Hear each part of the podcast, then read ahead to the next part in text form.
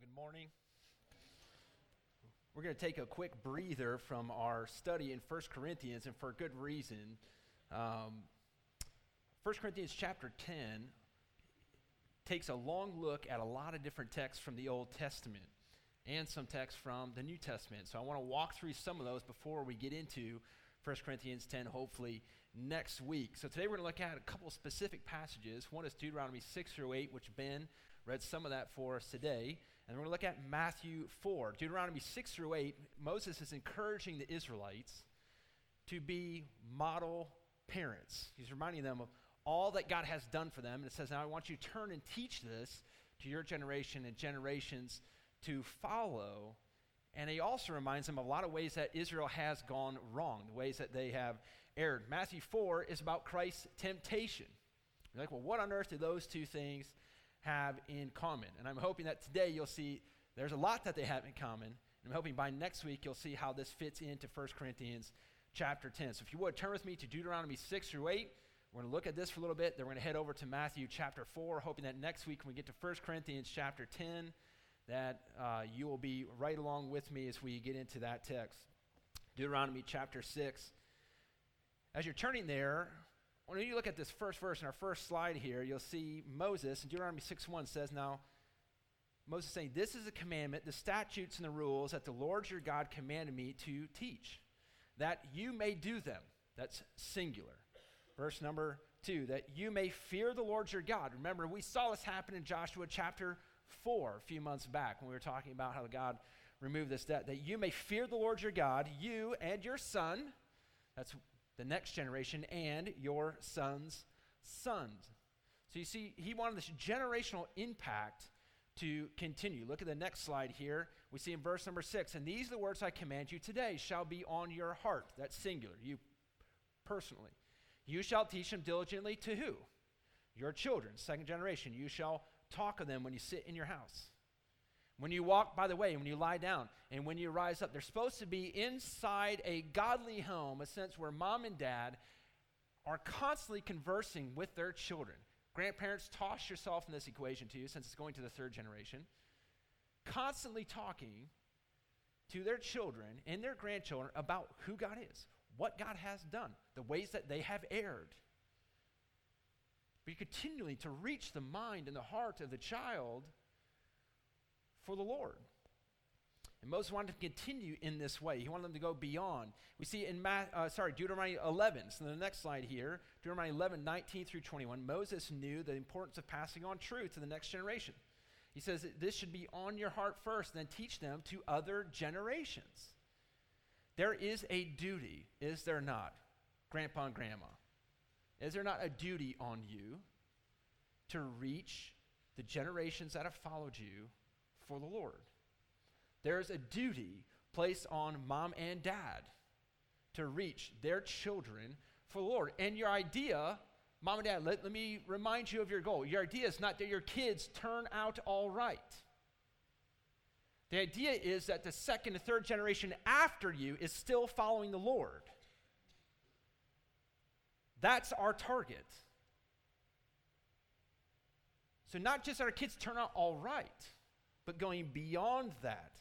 And this is so essential to Matthew chapter 4. It's also essential to 1 Corinthians 10. But to Moses, there's no sense teaching your children anything if you're not first going to do it. Mom and dad, how does that work out for you? When you ask your kids to do something, you don't do. So, being a youth pastor for 13 years, let me tell you something I heard six billion times from a teenager. My parents don't do it. All the time all the time. My mom and dad want me to do this, but they don't even do it. All the time. You know, few people on planet Earth are as great at pointing out hypocrisy as a teenager. I mean, it's just so translucent to them. They can see right through you, can't they? They know you. They know your heart. And they're like, what about that? All along forgetting teenagers, you're supposed to honor and obey your parents not because they're perfect or not because they're not hypocrites, but because Jesus commanded you to. So, which they are like, oh, yeah, yeah, I probably should shut my mouth and honor and obey, which would be wise for you to do. Teenagers, if you're in here, it's a good thing to do. But Moses is teaching this, and he's teaching you need to train. You need to train. You need to train to do so. He's going to take them down memory lane, remind them of all God has done. He's going to also remind them of how Israel has failed and how they have failed spectacularly. He's going to take them down in Deuteronomy 6 through 8. And he's going to walk them through some of these things. Now, I do not have time to read through all of Deuteronomy 6 through 8, nor do I have time to reference everything from Exodus that Moses does, because he's kind of re- he's kind of going back through and giving you cliff notes of the book of Exodus. And so, what I want to do is real quick summarize some of this. Hopefully, some of these stories, if you've been in church longer than three days, some of these stories should ring a bell for you. And I'm hoping that'll help you out as we get into Matthew chapter 4. So, let's go back to this fellow named Moses. Have you ever heard of Moses? So, here's Moses. If you go back to Exodus chapter 4, God tells Moses what he wants Moses to say to Pharaoh. In Exodus 4, he says, Then you shall say to Pharaoh, Thus says the Lord, Israel is my firstborn son.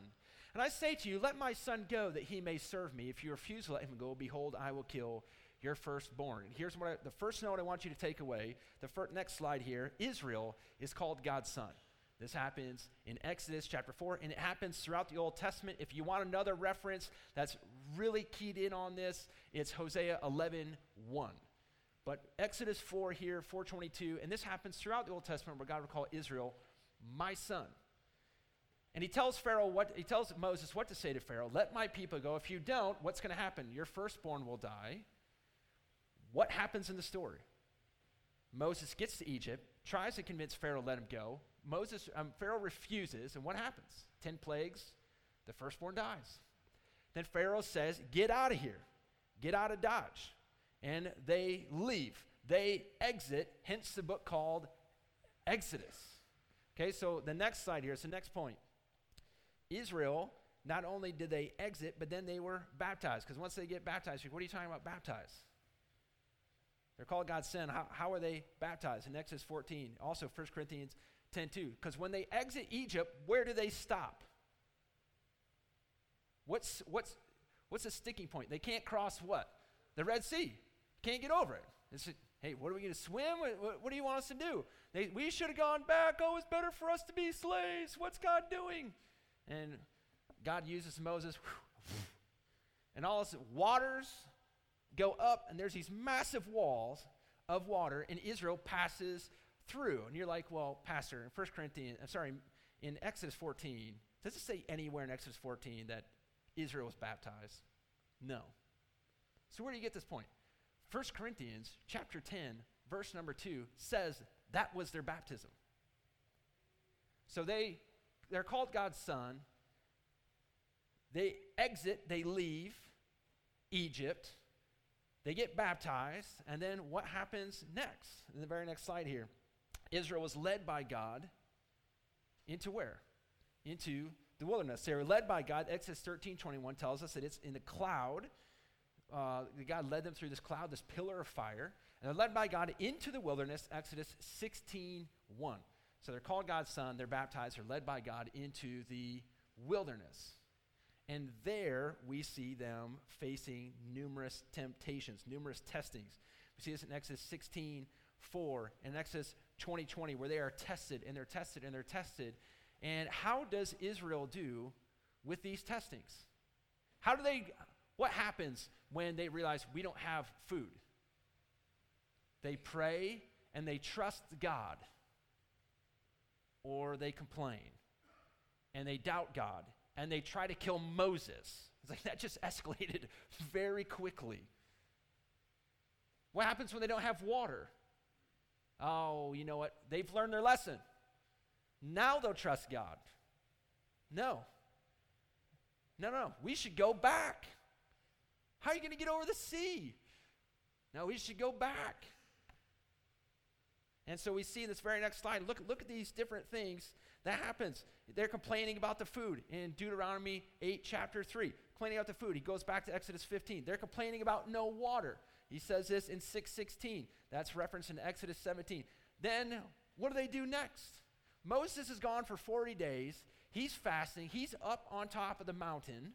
He's talking to God so he can get God's law for them. And what do they come up with? Let's worship somebody else. And once they get this golden calf, what does Aaron, the high priest, say to God's people? These are your gods that delivered you. You're like, what?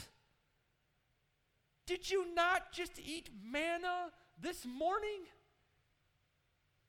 What are you talking about? These are your gods? We would love to be hard on the Israelites because they were boneheads. We would be foolish to think we're not the same. And how does Israel handle this testing? We see in the very next slide. Look at the very bottom here. Israel failed the test. Exodus 15, Exodus 17, Exodus 32, and more. We were singing just with that book. So let's review. Israel called God's son. Israel leaves Egypt. They were baptized. They were led by God into the wilderness. Israel was tested. Israel failed their tests. Okay, you got all that? If you can understand that, now turn with me over to Matthew chapter 4. Turn over to Matthew chapter 4. I want you to see a few things. In fact, before you get to chapter 4, stop at chapter 2. You're right, Jeff. Stop at chapter 2 because I want you to look at a verse here. Look at Matthew chapter 2, verse 15. Then we're going to stop and look at one verse in chapter 3, and we'll get to chapter 4. Matthew 2, 15, we see Jesus is called God's Son. Look at Matthew 2, 14 and 15. And he arose, speaking of his father, uh, stepfather, Joseph. He rose, took the child and mother by night, and departed to where? Egypt. Why Egypt? Out of all the places you could go, why Egypt? Well, Matthew's going to tell us. He remained there until the death of Herod. This was to fulfill what the Lord had spoken by the prophet. Out of Egypt I called my son. Well, in Hosea 11, which that quotes, that's not speaking of Jesus. That's speaking of the Exodus and the people of God. But he's called God's son. And he comes out of Egypt back to where? The promised land. Jesus does. He comes back to the promised land. And after Jesus leaves, what happens very next? He leaves Egypt. We see that in Matthew 2. We get to Matthew chapter 3.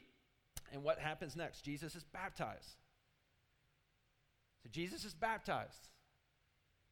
And as he's baptized, you read this in Matthew 3 16 and 17. And when Jesus is baptized, immediately he went up from the water. So again, this is why, for those of you who are wondering, why do we why do we practice baptism by immersion? He, he went up from the water. He had to come out. To be baptized means to immerse. He had to come out of the water. And he saw the Spirit of God descending like a dove and coming to rest on him. And behold, a voice from heaven that does not sound like my voice. I'm assuming this booming voice that says, This is my beloved Son with whom I am well pleased. What, is, what does God call him? This is my Son. And I'm very much pleased with him. Now we get to chapter 4. Now look at chapter 4. Now Jesus was led by the Spirit into the wilderness to be tempted by the devil. Right after baptism, where does Jesus go? He's led by God into the wilderness. Any of this seeming very coincidental to you? Or is there a purpose behind what we're seeing here? And we're going to see in the very next slide that Jesus was tested. This is his testing time. Matthew 4 and also Luke 4 notes on this. Jesus was tested. And what happened when Israel was tested? They failed miserably. What happens when God is tested here in Matthew 4? Jesus was victorious. There's complete opposites. Here you have a son who was not obedient. Here you had a son that could not get it right. Here you had a son that could not obey. And then you have the son who was perfect. You have the son who did it all right. Jesus is what Israel was not a perfect son. And because of that, looking forward through history, he then is able to be our sacrifice. That's why you can't save yourself. That's why Israel couldn't save themselves because they couldn't cut it. They couldn't do it. You can't do it. I can't do it. We can't live a perfect life. So we look forward to the one who was perfect, who was what we are not, who was what Israel was not. And if you're still wondering, I'm still, I'm still not sure about all this, one writer said this because there are numerous, and I, numerous, numerous, numerous. I could uh, commentators I could quote you, but let me quote you one. The focus of the story of Matthew is on the Old Testament, but the primary focus of this text here is on Deuteronomy 6 through 8. It is description of the lessons God put before the Israelites in the wilderness before their mission of conquest of the promised land. Israel failed to learn its lesson. But now the true Son of God, at the outset of his mission, faces the same test in the wilderness and succeeds. With that in mind, I want to read through Matthew 4 1 through 11 with you. I want to point out some things that are observations where purposefully Matthew is writing and with great, great skill under the inspiration of the Holy Spirit is connecting for his Jewish audience. This is the Jewish audience he's writing to. He's with great skill is going to help them understand he is the Messiah. He's the Savior. He is what we could not be. And so let's look at this text in Matthew 4, verse 1 through 11. And Jesus was led up by the Spirit here on our next slide. He's led up by the Spirit. Remember, the Israelites were led by God in Exodus 13, led into the wilderness, Exodus 13, 8, to be tempted. The Israelites were tempted numerous times to be tempted by the devil. And after fasting for 40 days and 40 nights, can you think of anybody that fasted for 40 days? Think of Moses. You also think of the number 40 as far as them being in the wilderness for 40 years. And he was hungry. Were the Israelites ever hungry? Yeah, remember they complained about manna in Exodus 16:3. And the tempter came and said to him, the very next slide. The tempter came and said to him, "If you are the son of God, command these stones to become loaves of bread." Before we get to any more connections, What's the first thing Satan says to Jesus? The first word, if you are the Son of God. Well, in Matthew 2, he's called the Son of God. In Exodus 3, less than a month and a half before this moment, the Spirit of God is descending on the Son of God, and the voice from heaven is shouting, You are my Son, in whom I am well pleased. And what does Satan do? I mean, less than 40 days ago, the Father gives this visible demonstration, an audible demonstration, you are my son. And Satan tries to get, are you sure? You sure that's the case? Man, that cat is always trying to get us to doubt God, isn't he? Think, can you remember Genesis 3? The very first temptation. How does Satan start that discussion. Hi, how are you doing? No, he skips the niceties. And what do he say? Did God really say? Did God really say? He's always trying to get us to doubt who God is and what God has done and what God has said. And he's doing it with the Son of God. If you are the Son of God, what do you mean, if I am? I mean, did you not see the bird, I mean, the dove spirit of God descending on me? Did you not hear the voice like everybody else that was around? Of course I am. No, are you sure? Because you look awful hungry. You look awful hungry. If you're the Son of God, what, what did your father do for the Israelites when they were hungry? He gave them food, gave them manna. I don't see any manna. If you're the Son of God, make manna. And this is the temptation he places before him. The Israelites, when they faced this temptation, what did they do? They wanted to go. I want to go back. They wanted sustenance, and they thought, obviously, our God cannot take care of us. He's sufficient to free us from slavery. He's insufficient for my daily needs. They want to go back. One author said of this this was a testing for the Israelites, this is a testing of the heart. To see if the Israelites would trust the goodness of God, to fulfill their desires according to His word and to the counsel of His will. The same kind of testing accompanies every temptation in our lives. Satan comes with the same temptation to Jesus. He wants Jesus to come and do something apart from the Father. Come on, Jesus, you don't need the Father.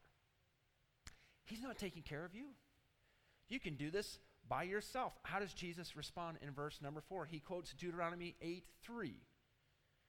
He says, It is written, Man shall not live by bread alone, but by every word that comes from the mouth of God. Let me read the rest of Deuteronomy 8 3 for you. And he, God, humbled you. Moses saying to the Israelites, God humbled you, Israel, and let you hunger and fed you with manna, which you did not know, nor did your fathers know. Why did God allow them to hunger? Why did God allow them to go hungry? Moses says that you may know that man does not live by bread alone, but by every word that comes from the mouth of God. So, why did God humble them? Why did He test them? So they would know y- your sustenance does not come from food, it comes from the Father. Now, Satan comes to Jesus and tries to get him to make bread, and Jesus is like, Pal, uh, I am not Israel. It's not going to work. Man doesn't live by bread alone, but by every word of God. Jesus, could he have commanded stones to become bread? Like that. Could he have had manna fall from the sky? Like that. But he says, I'm going to submit my will to the Father. You know why? Because my meat, my food, my sustenance is to do the will of him that sent me. That's why I'm here. And so Jesus quotes scripture, Satan takes off. Now I want you to notice, because we're going to get into the rest of these, every one of Christ's response comes from Deuteronomy 6, 7, and 8. Every one of his responses comes to the book of Deuteronomy, chapter 6 through 8, where he will say, where they failed, Christ is victorious. And so we see this. We'll see this in our next slide here. Verse number five. Then the devil took him to the holy to the holy city, set him on the pinnacle of the temple, and said, If you are the Son of God, throw yourself down, for it's written. And he's going to use part of a verse, Psalm 91:10. He will command the angels concerning you on their hands, and they will bear you up, lest you strike your foot against a stone. Jesus said to him, again it's written, You shall not put the Lord your God to the test. He responds again. This is from Deuteronomy 6 16. Now, did the Israelites ever put God to the test? Numerous times. In fact, let me read you Deuteronomy 6 16. You shall not put the Lord your God to the test as you tested him at Massah. Remember when you were complaining about the water? Don't you can't do that. So he reminds them, takes them back to Exodus 17, 7, where the Israelites are grumbling, not just over the food, but now they're whining over water, and the accusations laid out, and Moses is trying to say, no, no, you can't do this. He's reminding them, you can't do this. And that's another place they're trying to kill Moses. They'd already forgotten provision of the Lord through manna. They, they just stuck on, the, on this thought that God can't meet my needs. He can't meet my needs. And Jesus uses this text to point out to Satan and to you and I that he will not fail like the Israelites did. He is the perfect son. Where they failed, he will succeed. Where Satan had used for centuries to trip up Christians, Jesus said it's not going to work. So it moves on to the third. Now look at the next slide here. And again, the devil took him on a very high mountain, showed him all the kingdoms of the world and their glory. And he said to them, All of these I will give you if you will fall down and worship me. And Jesus said, Be gone, Satan. For it is written, You shall worship the Lord your God, and him only you will serve. And the devil left him, and behold, the angels came and we're ministering to him. In the third temptation, Satan doles out his most outlandish idea Son of God, worship me. What? Son of God, worship me. How can you worship somebody other than God? Who worships somebody other than God? Not you and I. Not the Israelites. Can you think of a time where the Israelites worship somebody other than God?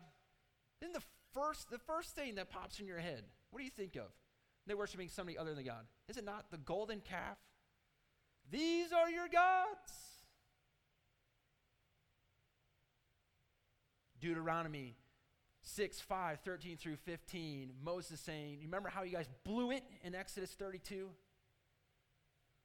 You cannot worship other gods. You should worship the Lord your God, and Him only will you serve. In referencing this text, Jesus again takes a snapshot of what Moses was warning the Israelites about Moses. And again, 6, 6 5 and 13 through 15, he's reminding them of this lingering bad taste. Can you still taste the gold you had to drink? Don't worship other gods. You should not go after them. And he states in 615 because God is a jealous God. When tempted to worship somebody else or something else, Israel failed. Have you ever been tempted to worship or love something more than your Savior? You ever struggle with that? I love that. Let's be honest. If our heart was on display and it was, I love that more than Jesus, how often would that tray be filled? They were tempted, they failed. Jesus is tempted. He's like, no. Satan, get out of Dodge. The first thing he say, says to him in that third temptation, be gone. Get out of here. You want to worship God. You want to worship God alone. The devil at all times yearns to have that worship that is meant for, for Jehovah God.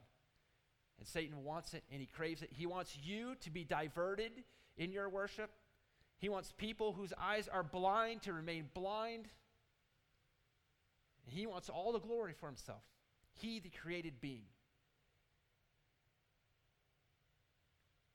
He's a loser in his efforts, and Satan takes his exit stage left.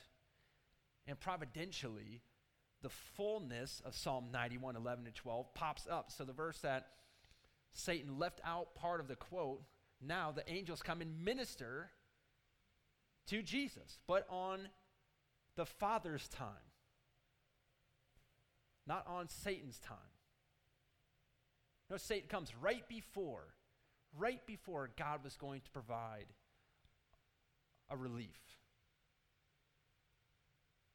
Man, that happens so often in our lives.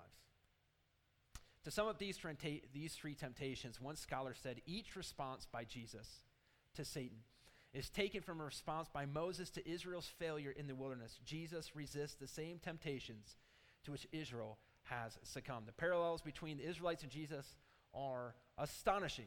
And again, you, you can doubt this, and I'm not trying to make you speculate, but it's no wonder that Jesus would quote, would quote from Deuteronomy 6 or 8 to show not only am I the perfect son, but I'm also, I'm the perfect parent, I'm the perfect father, teaching my children not just in word, but also in deed, how to reach the generation, the next generation, the next generation by the way I am living and by what I am saying. Trying to train them up in the way that they would go. But how can one keep from falling prey to being governed by the flesh? How can one keep from falling into thinking that they don't, not, they don't need God? The answer is you, you follow the example of Jesus. Follow his example. Man shall not live by bread alone, but by every word of God. What about that second temptation? He continues as we consider the temptation, the failure of the Israelites at Meribah. And at Massah, he, our teacher and our faithful father figure, he reminds us that we are not to tempt God by our reactions to our circumstances. Like we talked about the beginning, right? The beginning with the announcements that how we respond to this situation, our current circumstances, says a lot about who we are. Brother, sister, I don't know what circumstances you're going through. But we can think that when we're going to doubt God, we can start thinking that He's the cause of all this. We start complaining about our life situation, our life circumstance. He alone is to have our heart. And Satan's going to come, he's going to try to think, all of these I will give you, like Matthew 4 9. But no, Jesus says, set your heart on me. He set the example. He taught us correctly. Israel failed and they failed, but Jesus did not. He is the perfect Son. He has faithfully taught us. He's been a faithful example in real life. And then that third temptation about worshiping, Jesus reminds us that there's no other object that our hearts shall long for other than Him. Seek ye first the kingdom of God and His righteousness, then all these things will be added unto you. Where your treasure is, there your heart is also. Where's your treasure? Where's your treasure? Doesn't it have to be money? Grandparents, it could be your grandkids. You're not wanting to let them go. It could be your job. It could be a promotion. It could be popularity at school. It Could be that boyfriend and that girlfriend. Where's your treasure? Jesus denied Satan. And in doing so, remind us there's only one thing worth living for. So, what does all this mean for us today? First, let me ask you, friend, do you know this Savior? Do you know this Savior? He is what Israel could not be. He's what you and I cannot be. He was perfect. And because he was perfect, he's able to be the perfect sacrifice for my sin, for your sin. I implore you and I beg you, accept Christ as Lord of your life today. If you have questions on this, how do I do that? What's this look like? You know, I, am still not sure about. Please see me afterwards. I'd love to chat. There's not a better decision on planet Earth than you can make than to give the Lord of glory, the one who lived perfectly, your life. Next, if you're here and you claim to be a Christian, each believer should be asking themselves a few questions. A few things ought to be going through your head when you are hearing this text in Matthew and this text from Deuteronomy. First, are you seeking to be independent of God? Do you not need Him? When you go to work, do you need Him? When you're dealing with a family situation at home, do you need Him? Do you beg for wisdom? You plead for the Spirit to help you, to guide you in the way that you would go. Are you in the Word because His Word is a lamp to our feet, it's a light into our path? Or are you independent? You're self made man, self made woman. Brother, sister, we are the creature. He is the creator. We are the clay. He is the potter. You need him more than you need oxygen. Do we try to live independent? God, forgive me. The moments I wake up and just think I can go through the day on my own strength. How does that do? How does that work? Straight nosedive. Second, are you trusting God? Are you not trusting God to deliver you or help you in some area of your life? You just, I, I don't trust him. I, I don't, he can't meet this need. He can't help me in this area. Do you doubt that? I mean, Satan is the father of lies. Just like he tried to doubt, get Adam and Eve to doubt, just like he tried to get the people of Israel to doubt, just like he tried to get the son to doubt that he was the son. He's going to try to get you to doubt the very basic of things. Trust that God can meet your needs. Third, is there something in your life that has garnered more affection than your Savior? He knows our heart, does he not? He sees into the inmost of our being. Father, make, make my will known. Show me my heart. Because we, we err so often. What, what does the Bible say about our hearts? Our hearts are deceitful and desperately wicked. Who can know them? There's only one that does. You're going to deceive yourself, and we think we're doing good, but Father, show me my heart. There's something I desire more than you. Next, because of the points from Deuteronomy, which is an exhortation to good parenting, let me ask every parent and grandparents, toss yourself into this arena. They should ask yourselves Are you a good model? Mom and dad, look at me. Are you a good model for your children to follow? Do as I say, not as I do, is the motto of a bad parent. Do as I say, not as I do, is the motto of a bad parent. Mom and dad, grandma and grandpa, are you modeling for the generations to follow? Be like me. Follow me as I follow Christ. When something comes up in the news, respond like dad. When something goes wrong at work, respond like mom. When you're dealt with a difficult situation, just do what you've seen us do day in and day out because we are the models you need to follow the Lord. Brother, sister, read Deuteronomy 6 through 8. When they rise up, when they lay down, you're continually to model Christ. If you have, mom and dad, look at me. If you realize I'm not cutting it, get on your knees today in front of your children and say, I'm, so, I'm sorry. Dad isn't what he needs to be. Would you pray with me that daddy would be a better daddy tomorrow?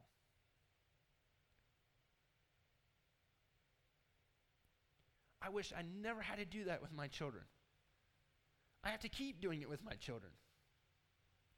Because I know their father is flawed. And I want to be Deuteronomy 6 through 8. But I feel like I'm stuck in Exodus, failing and failing and failing. Mom and dad, join me in that struggle of just getting on our knees and asking our children forgiveness join me in that struggle. I'm going to try today, by God's grace, not trying to be independent of Him, I'm going to try by God's grace to be the mom, the dad, the grandma, and grandpa God would have me be. It's the calling of parents. Are you teaching your children, like Deuteronomy 6 through 8 suggests? Not just are you modeling it, are you teaching it? Do they hear from you about who God is and what God has done? Or just about how was your day at school? How's your hobby? How did your team do? Do you teach at all? Or the church does that. What? As a youth pastor for 13 years, and I can't tell you, I can't count on two hands how many parents came to me and said, This youth group has failed my children because they're just not turning out the right way. And I'm, which I could not say then and there, to grab the mirror and go, brother or sister, look in the mirror. Look at the model they have. You can't drop your kids off here once a month and say, teach and train. You're not here. You're not teaching and training. What are they going to follow if not the example you've set before them?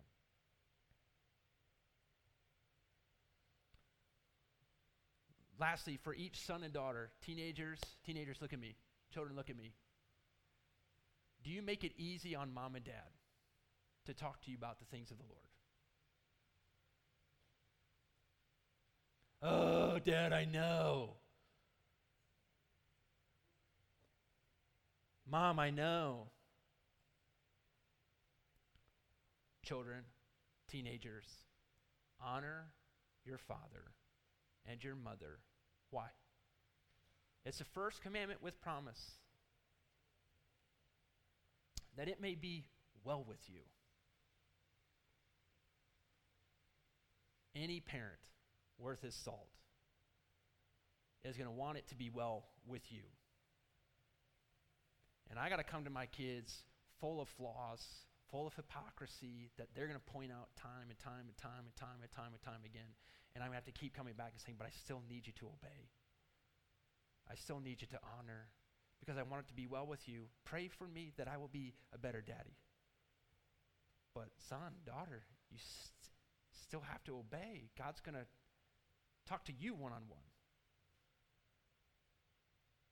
You're going to have to give an account for your life. So be ready and listen, honor, and obey so it's well with you. There are many things for each of us to consider. May God give me, give you wisdom to know what areas in our life need a good spring cleaning. Let's bow for a word of prayer.